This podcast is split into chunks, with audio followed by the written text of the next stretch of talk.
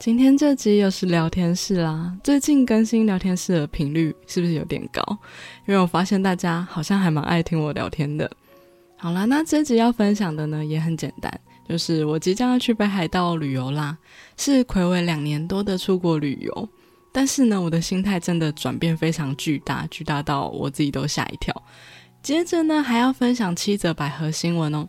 最后也来更新一下，我之前有分享过，我有做了过敏原检测。那我实施避开过敏源之后的进度及现况如何呢？欢迎收听角落故事，这里是最鸡汤的百合 Podcast，我是 Miss M，每周一集带你听完女同志电影及电视剧，一起从故事带来成长及实现更幸福的人生。就像前面我问的，大家是不是很爱听我闲聊啊？因为我从后台的数据来看呢，聊天室的收听次数啊都特别多诶，我以为大家都是喜欢听百合的内容才会听我的节目的，到底为什么会想要听我闲聊有的没的啦？好啦，如果大家喜欢的话，那我就继续闲聊喽。首先呢，那先来跟大家分享一下我最近的近况，就是我即将要去日本的北海道旅游啦。那当你们听到这集的时候呢，我应该正在日本北海道旅游中，真的是暌违两年多，从疫情爆发到现在，终于出国了，而且是不用隔离的那种。其实，在这两年多呢，已经经历过好几次想出国想到疯掉，到最后很平静，到终于不用隔离了。这个阶段其实蛮煎熬的，但是呢，却在这次决定要不要旅游的时候呢，犹豫了。也大概是我人生中第一次因为要不要出国旅游而犹豫。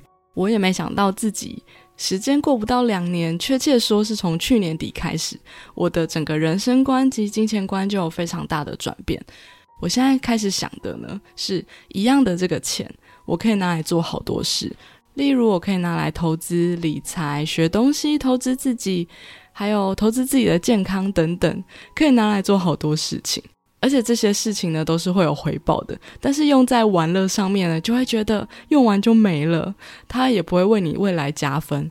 但是我以前呢，是身上存款如果只有五万，我也会花三万出国旅游的人。曾几何时呢，我的价值观好像完全变了。我现在开始会想。我的存款才多少，我凭什么玩乐？但我家人们呢，就是很喜欢旅游啦，所以他们常常都会约我。那我以前也很常跟他们一起出国，但这次呢，其实我已经跟我家人说，让他们自己去就好了，我没有关系。但是最后让我妥协的呢，是我妈说她想去，当然她希望我能陪她去，这个理由我真的无法拒绝。虽然一样的钱，我可以拿去美白牙齿、买股票、买课程，可以做好多事情，但我也可以花在跟家人出游的体验上。以前的我呢，嗯，喜欢出国就是图个新鲜开心啊。题外话，我之前呢也有出国当过国际职工一个月，也是很冲击我的一个体验。对我来说呢，出国可以买到好多个人全新的体验，这是在台湾完全感受不到的。但这次出国呢，对我来说就不是一个全新的体验，反而更重要的呢是花在和家人的相处跟体验上面。这也是我心态转变很大的一部分。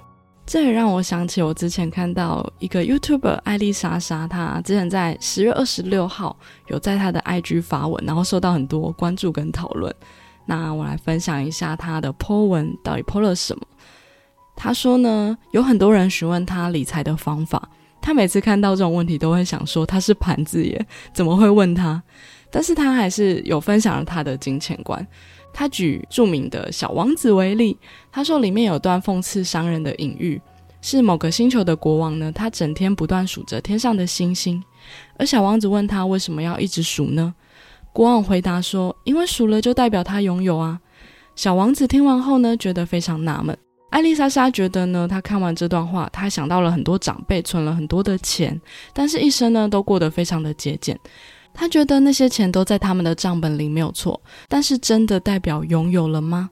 假如这辈子都没有用到这笔钱，只是让钱静静的躺在账本里，那不是代表一生都在为虚拟的数字奔波吗？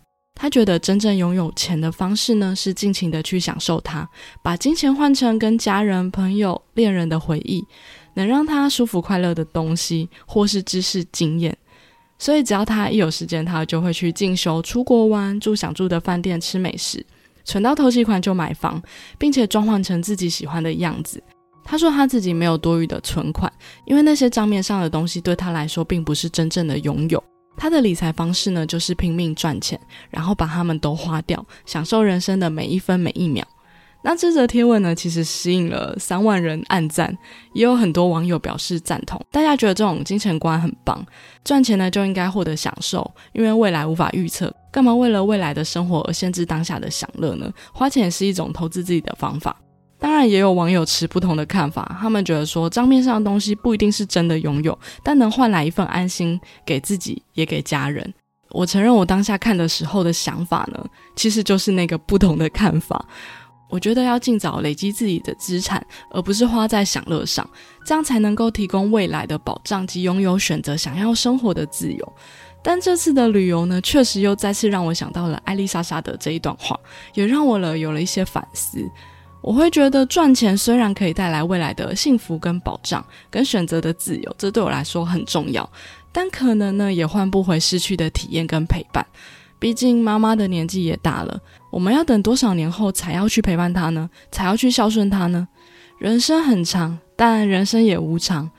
我不会改变想法的呢，仍然是努力工作赚钱、投资理财，提供未来更好的保障。好让我能够自由选择我想过的人生，而不是为钱所困。但让我改变的是呢，当下的体验也是很珍贵的。我们都要有所取舍。我最大的感想呢，就是人生没有什么事情是绝对的，也没有绝对不会变的真理。我们都是在人生的历练中不断的学习跟调整自己的心态，然后继续往前进。以上就是我的旅游心态的转变，分享给大家。那接下来呢，来分享七则百合新闻哦。首先是花香的第二季资讯出来啦。当然，上一集我们有恭喜了花香，他得到金钟奖的多项大奖肯定。那现在终于呢，第二季的消息出来了。据说第二季的长度呢会是十二集，每集二十五分钟，那完全是第一季的两倍时长哦，非常开心。我觉得第一季最可惜的地方就是真的太短了。第二季应该可以弥补这个太短的遗憾。那故事的摘要呢？我念一下哦。年过三十的移敏，青涩的展开他人生中第一段同志恋情。婷婷的过往秘密逐渐被揭露，考验着两人相爱的决心。那故事大纲呢？是第二季的移敏和婷婷都各自展开了一段新的生活。相隔了十五年的回忆，对移敏来说，婷婷更像是最熟悉的陌生人。某次从友人口中得知婷婷的过往恋情，移敏不禁怀疑自己的选择与勇气。这一次，他们是否能够如愿再次面对未来生活的挑战呢？看到这些呢，就应验了我当初对于结局的猜测是好的。看来也是对的，因为才有第二季的故事可以发展。那的确呢，婷婷过往的恋情可能是两人的阻碍，好像有种被我完美预测的感觉。那真的很期待第二季正式播出会是怎么样呢？到时候会再跟大家分享。那第二则呢是之前介绍的泰剧《粉红理论》，终于在十一月十九号播出了。它是泰国的首部 GL 剧。那可能会有人疑惑说：“哎，泰国拍这么多 GL 剧了，怎么可能是第一部？”但是呢，真正完整 GL 剧的可能真的是第一部哦。你看 GL 市场相对于 BL 市场真的是小很多。那这部剧呢，它的官方 MV 呢，也在播出前呢，也正式推出了，也是有两人一起演唱跟拍摄 MV 的，非常的甜蜜，大家可以找来看哦。两位女主角呢 f r e e Becky 都同属同一间公司的旗下女艺人呢，她们第一次搭档呢，是在 BL 剧的《非你莫属》中担任百合 CP，但是当时的镜头不是很多，但是呢，真人堂已经非常多了，两人非常的亲密跟要好。那这次呢，粉红理论呢，则是。两人的第二次搭档，那他是翻拍网络的同名小说，那网上也可以完整的查到这个网络小说了。这是他们的第二次搭档，也是担任主要的 CP。从年初的时候呢，大家就已经期待已久了，现在终于播出了。那剧情主要讲述呢，刚从大学毕业的梦呢，在一间大公司实习，他很崇拜上，她是位年纪轻轻就成为超级富豪的女总裁。但是呢，当梦呢近距离接触到 Sam 时呢，完全颠覆了他心中的想象。因为真正的他呢，并不像媒体所展示的那样，也是一个类似铁粉爱上偶像到最后走在一起的故事。每周更新一集，目前更新到了第三集，有兴趣的朋友一起追起来吧。接下来第三则新闻呢，是七年之爱那这部呢，大家一定不会陌生，因为它是专出狗血泰剧的星期五俱乐部他出的新作啦。这次呢，又是一样的狗血。之前在很狗血的泰剧《心愿》中，也是这部泰剧的故事。那这次呢，又是一样狗血。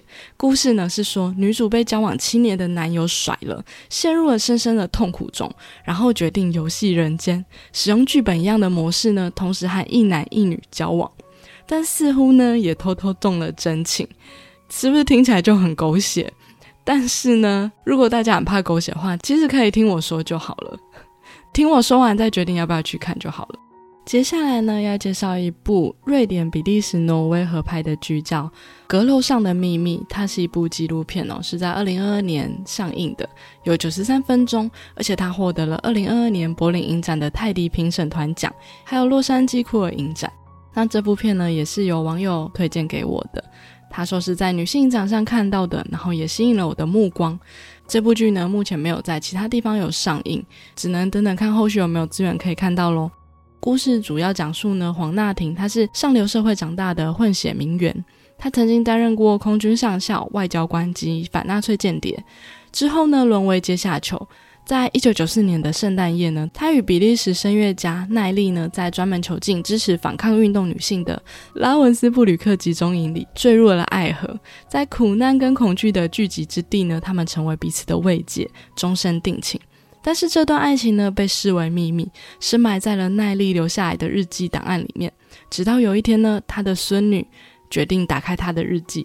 导演在早期的作品呢，尝试挖掘白色巴士行动获救的幸存者身份呢，其中的历史档案呢，就有出现黄娜婷这位亚洲女人的面孔。所以从奈丽的孙女得知的资讯后呢，导演把握机缘，让奈丽的孙女作为向导，带领观众见证这段动人且真实的爱情。天哪，听到这个背景，真的觉得未看先哭。好期待到时候有新的资源可以立刻追踪给大家，然后分享给大家这个故事。接下来呢，又是一部泰剧，叫《地球倾斜二十三点五度》。如果大家有听过我之前推荐的《两小无猜》里面的学姐跟学妹，他们两个在这部四打喽，已经是第四次搭档喽。他们合作新剧呢，改编自同名的 GL 同人文小说。里面的学姐呢，居然是演小透明，她爱上了闪耀的学妹女神。两人呢，只有匿名聊天过。学妹呢，始终不知道学姐是谁，但一定要见面才能喜欢吗？By the way，学姐的气场一点都不小透明，好吗？好吧，看起来预告还是非常值得心动的偶像剧情节，两人也非常的搭，让我们期待正式播出吧。这部剧呢，预计在明年会播出，预告片我也会放在资讯栏里面呢，好像也有一条 BL 线，但这次的主线呢，确定是百合了，太好了，有兴趣的朋友可以观看哦，我们一起期待吧。接下来要分享的呢是。两部美剧，一部是《修女战士》的第二季，还有《魔法俏佳人传记》的第二季都有百合剧情哦。其实很多人有推荐美剧跟英剧给我了，但是从我出片的内容来看，大家就知道我的口味，我比较喜欢看亚洲的，而且我真的无法看这种很长的剧，对我这种平常只看几分钟说完一部电影的人来说，真的很困难。所以呢，我会把这些资讯呢，一样推荐给想看的朋友们去看吧。如果真的真的很受好评，我会考虑做一集来说的。不然说这个两季，我可能要说个四五十分钟，一个小时。那最后一个呢，是加拿大电影《唯爱永存》，它是二零二二年六月十一上映的加拿大电影。故事发生在一九九零年代初期呢，处于青春期的杰敏，在父亲去世后呢，被送到亲戚家生活。亲戚家呢是虔诚的耶和华见证会信徒。在那里呢，杰米呢与一位见证会长者的女儿玛丽克建立了意外的联系，他们立即被对方吸引，并开始了秘密的、不言而喻的地下恋情。但是呢，当他们之间的吸引力变得再也无法隐藏时，这个宗教社区开始将他们分开，迫使两个女孩在信仰和爱情之间做出选择。这部剧呢，我在网络上看过呢，之前也打算看的，但是最近呢，又有粉丝跟我推荐了一次，他说他已经三刷了，推荐大家一定要看。所以呢，原本我打算做一集说这个故事的，但接下来又卡到我出国的时间，可能来不及了，所以决定先在这集先推荐给大家，等之后我看完呢，会再完整更新一集节目介绍给大家哦。最后呢，要来更新一下我的饮食控制结果。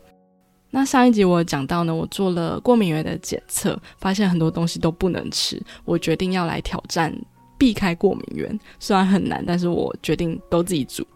那到了现在呢，大概已经接近快要一个月的时间还没到，但是呢，成果非常的好。其实我还蛮吃惊的，因为我前面呢，其实已经吃了一个月的健康餐，还有低碳饮食，还有加一六八跟每天运动，体脂呢大概就降一趴左右。但是呢，自从我避开过敏源后呢，体脂真的快速降低了，应该有降了六七趴了。最开心的呢，当然是睡眠状况改善很多，其实蛮有成就感的。当然呢，我也有尝试用辅助的工具，但是呢，可以不透过医疗器具或吃药的方式就可以解决疾病或身体上的问题，这种感觉真的很好。我前阵子呢，不是有开鼻子过敏的手术吗？其实很多人想到开刀就会觉得很害怕，觉得呢能以辅助工具治疗就好，尽量不要开刀就不要开刀。但我自己呢就不太一样了，我不喜欢治标不治本的方式，也不喜欢一直依赖药物或是工具生活一辈子。我更希望呢，可以尝试努力解决问题，然后永远都不需要依赖药物跟器具生活一辈子。像我前阵子其实也去动了镭射近视的手术。其实就像近视这种东西，大部分的人呢会选择一辈子戴眼镜。但如果让我选，我有能力的话，我一定会努力存钱动手术，也是我今年才下定决心做的事情。以前的我呢，会觉得生活能过就好了，有很多不喜欢的东西就会一直留着。因为觉得要动很麻烦，但是呢，有点像我上两期分享的德古拉的心得。我们总会有人生中不想面对的问题，但是到了现在呢，我真的想好好的面对跟处理。能让问题不再追着你跑的唯一方法呢，就是转过去面对它。解决德古拉的方法呢，就是面对德古拉。毕竟呢，自己的身体才是一切的根本。一旦身体好呢，精神就好；精神好呢，心情就好，状态也好。想法也好，工作表现也好，思考也好，自己就会更好。遇到的人呢也会更好，遇到的事情也会好，一切都会更好。来了一段饶舌，也许呢会有人觉得我过于乐观，这个说法呢是对也不对。不对的呢是我认为生活中还是充满各种挑战跟难受跟痛苦，但对的是呢，我觉得这些难受呢都将带领我往更好的方向。所以虽然难受，但是我享受着。以上就是我的心得分享给大家喽。好了，那今天的节目就到这边。如果喜欢我的节目，欢迎留下五星评论或追踪我的节目，这样就会在节目更新时收到通知喽。或是可以赞助这个节目一杯咖啡，支持这个节目继续经营下去。另外，我也会不定期分享百合相关资讯及节目预告在我的 Instagram。想追踪相关资讯的朋友，也可以 follow 我的 IG 哦。祝福收听我节目的朋友都能获得幸福的人生。那我们下次见喽，拜拜。